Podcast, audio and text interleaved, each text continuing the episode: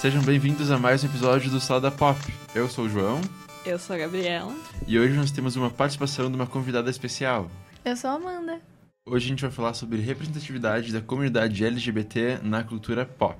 E para começar, a gente gostaria de perguntar para vocês uma coisa: quantas séries e filmes mainstream que vocês conhecem possuem personagens LGBT que não são caricatos? Pois é, eu também não conheço muitas coisas. E se tiver essa representatividade em algum nível, ela não vai ser tão desenvolvida porque esses personagens geralmente estão presos a um papel secundário na série. É como se os roteiristas pensassem que não tem nada pra contar através deles, porque eles não se ligam que eles podem contar as histórias que eles contam com os personagens héteros, só que com os gays também. Dessa forma, eu acredito que parte do problema de não ter tantos personagens gays com histórias de destaque nas séries, que eu consumo pelo menos, é que eles sempre ficam presos nos plots, nos enredos de relacionamento. Aí quando acaba isso, eles são descartados e jogados fora. Por isso eu gosto tanto de happy endings, porque tem um personagem de seis que é gay, o Max, e ele não fica preso dessa caixa. Até porque a maioria desses personagens são limitados pela sexualidade. Ou seja, nenhum assunto a mais é desenvolvido.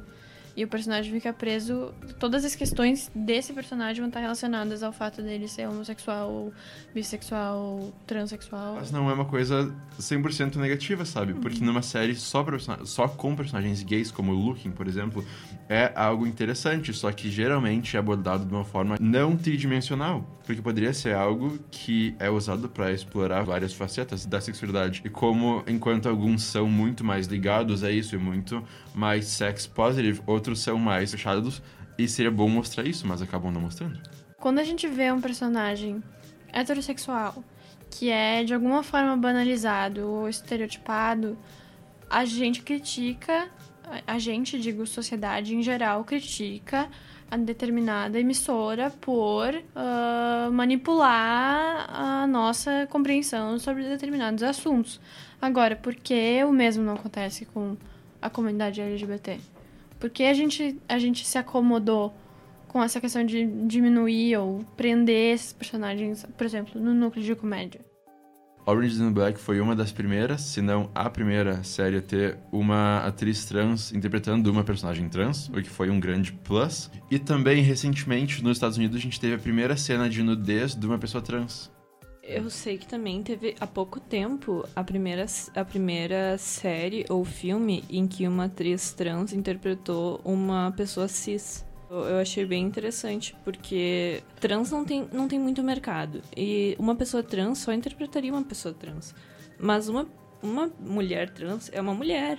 Ela não- pode interpretar uma mulher. E eles e os trans não têm espaço justamente porque, ah, pelo menos na TV brasileira, ah, esses papéis geralmente cabem para as pessoas cis interpretarem esses personagens. É. Porque, como a gente estava falando antes, geralmente essa representatividade nas novelas ou nos seriados brasileiros, especialmente da TV aberta, estão ligados com o núcleo de comédia dessas, dessas produções. Quando eu era pequena, eu via muita TV. Então, eu via Zorra Total, eu via Praça Nossa. E tinham alguns personagens gays, mas eram muito estereotipados.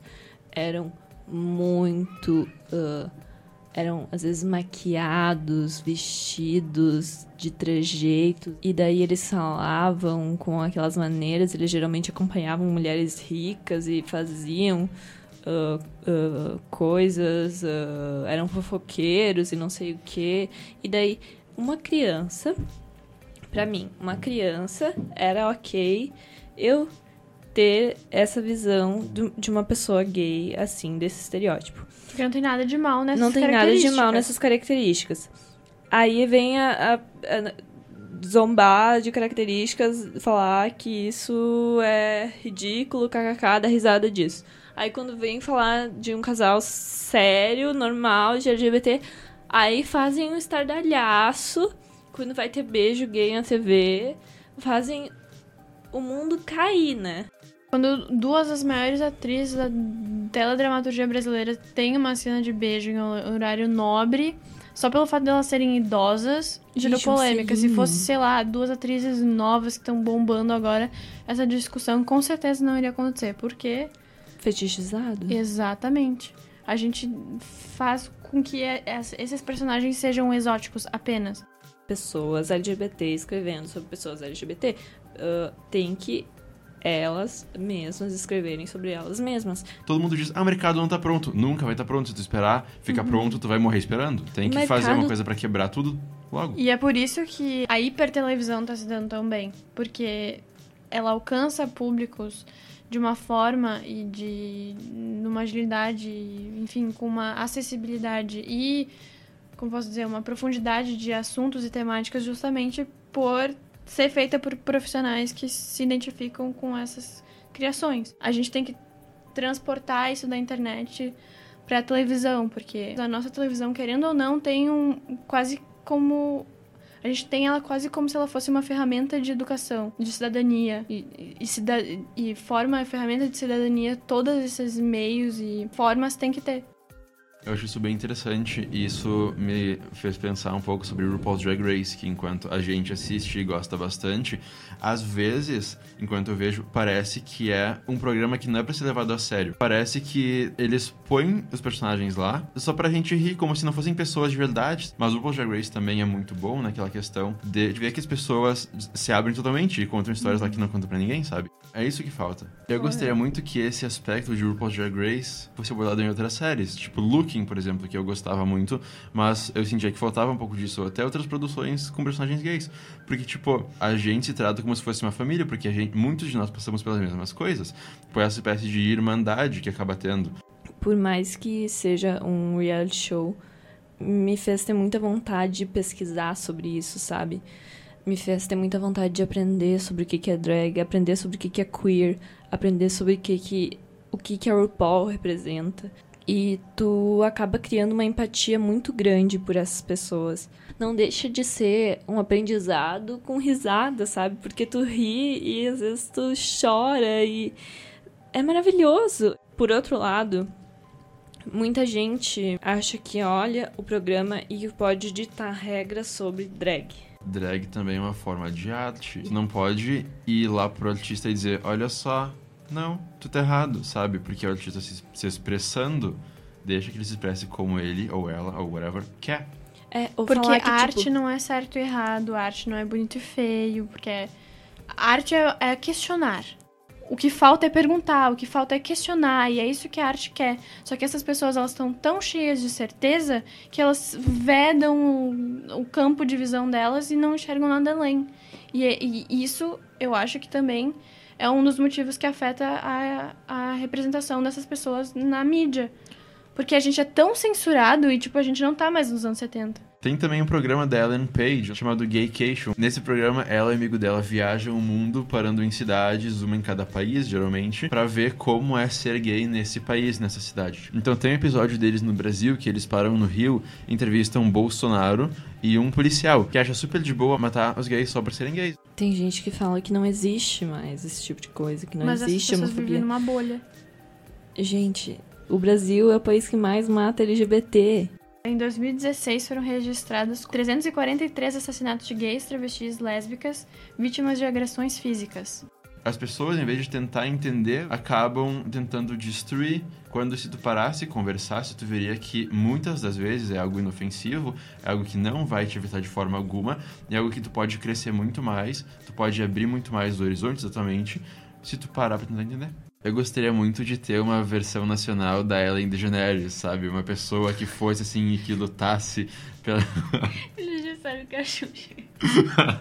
Ai, sim. E que lutasse pela nossa comunidade como Ellen uhum. faz lá fora, sabe? Eu acho que o Pablo Vittar tá mais próximo disso do que qualquer outra pessoa, como a Xuxa, por exemplo. Embora a Xuxa pareça um clone da Ellen. É, Porque, tipo, o que, que eu quero dizer é que, tipo, Ellen virou alguém muito mainstream lá fora, alguém que todo mundo conhece. Uhum. Acho que Pablo tá tá se tornando essa pessoa no Brasil? Eu acho que o, que o que é engraçado é que essa representatividade no Brasil tá muito vetada a esses hiperespaços. Por exemplo, Pablo bombou na internet. Eu, eu acho que a gente já meio que assimilou que TV já era, sabe? Até parece que essas pessoas elas têm mais desejo tem, tem mais espaço de se, repre, se representar na internet. Mas essas pessoas, felizmente, não desistem, não se limitam, não limitam a, mili a militância para esses espaços. Em todas as entrevistas que eu vi, em algum momento eles discutem essas questões. Eu acho que isso talvez seja um bom começo, pelo menos terem ter, ter ido que abram esses caminhos. Porque eu acho que muitas pessoas estão aprendendo a questionar isso pelo sucesso da Pablo. Eu acho que a Pablo tem muito caminho ainda para percorrer. Tem muita gente aí que já fez muito mais hum. e que não é valorizado, né? que já morreu pela causa, e daí a Pablo Vittar já tá lá, em cima e já é tipo ícone, né? Mas a gente tem que ser com a Supergirl. Mas a gente tem que continuar sendo otimista, sabe? Seguir lutando a nossa luta, senão as coisas nunca vão mudar. Exato. Por mais que pareça difícil que nunca vai melhorar, a gente tem que seguir assim, porque se a gente parar, ninguém vai lutar pela gente a gente quer que os outros aprendam a nos ouvir, a gente tem que aprender a ouvir os outros. E a gente não necessariamente tem sempre a função de uh, educar as pessoas, mas pelo menos fazer com que elas entendam de que pontos de vistas de diferentes pessoas são válidos. Exatamente. Respeito é o mais importante. Tu pode não concordar, pode não entender, mas respeita pelo menos. Eu espero que você tenha ficado com alguns pensamentos, algumas questões na cabeça e isso comece uma conversa entre vocês. E agora a gente vai falar das nossas recomendações. Bom, as minhas recomendações ficam por conta de séries com personagens LGBT. Uma é Cucumber e a segunda é Banana que são séries com personagens gays e são bem divertidas. Cucumber acompanha um cara gay de uns 40 e poucos anos, casado, que nunca transou, e vai morar com um parente dele que é super novinho. Ele vai conhecendo a forma com que os jovens vivem hoje em dia e tenta se encaixar nisso. É algo, é uma história sobre autoconhecimento, basicamente, também interessante. E Banana é tipo Room 104, que cada episódio funciona separadamente um do outro e acompanha histórias de romance em cada um dos episódios, então é bem interessante. Depois também tem o filme Weekend, que usam personagens de uma forma humana e não, tipo, um Exótico. papelão em vez de uma pessoa. Saiu um EP novo da cantora Leon, ou Leon, não sei como se fala. Eu curto muito ela, o EP é chamado Surround Me, que assim, é incrível. A Amanda tá dançando aqui do lado, então tu sabe que é maravilhoso. Um livro que eu já tô querendo falar há algumas semanas é um livro que se chama Foucault e a Teoria Queer, seguido de Ágape e Êxtase, Orientações Pós-Seculares, da Tamsin Spargo. Ele é um livro que vai explicar um pouquinho mais sobre a teoria queer, falando de vários aspectos dela. É muito interessante para quem tem essa curiosidade sobre essa temática. Outra minha recomendação é um documentário da Vice, que é Raised Without Gender. Ele é um documentário que se passa na Suécia, segue uma família que tem duas crianças e elas são totalmente livres para escolher os brinquedos que elas querem, o jeito que elas querem ser chamadas. Acompanhe o dia a dia delas como crianças. Elas vão na escola, elas vão no mercado. E é muito, muito interessante ver como funciona num país que tem uma política de gênero desde 1998. De música, Mi Gente com a Beyoncé Sim. ficou maravilhoso. Meu, é só começar a tocar essa música que tu começa a dançar. Uhum. A ver, até a versão original, é. Sim, e ainda com a Beyoncé, Jesus Cristo amado. Escutei em Lineker. Bom, as minhas recomendações são, além do canal do Murilo, o Muro Pequeno, é também um documentário do Netflix que se chama The Mask We Live In. E é um documentário que fala, em linhas gerais, sobre essa construção que é feita sobre o que é ser do gênero masculino. Acompanha mostra a perspectiva de diferentes meninos de diferentes faixas etárias sobre essa questão. Eu acho que é muito, muito bonito e de várias formas sensível e eu acho que é tipo um must watch.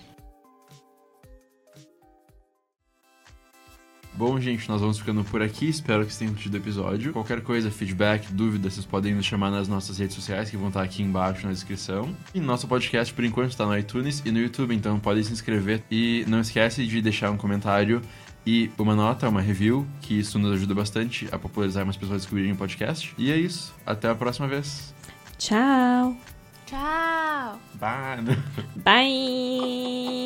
Yes.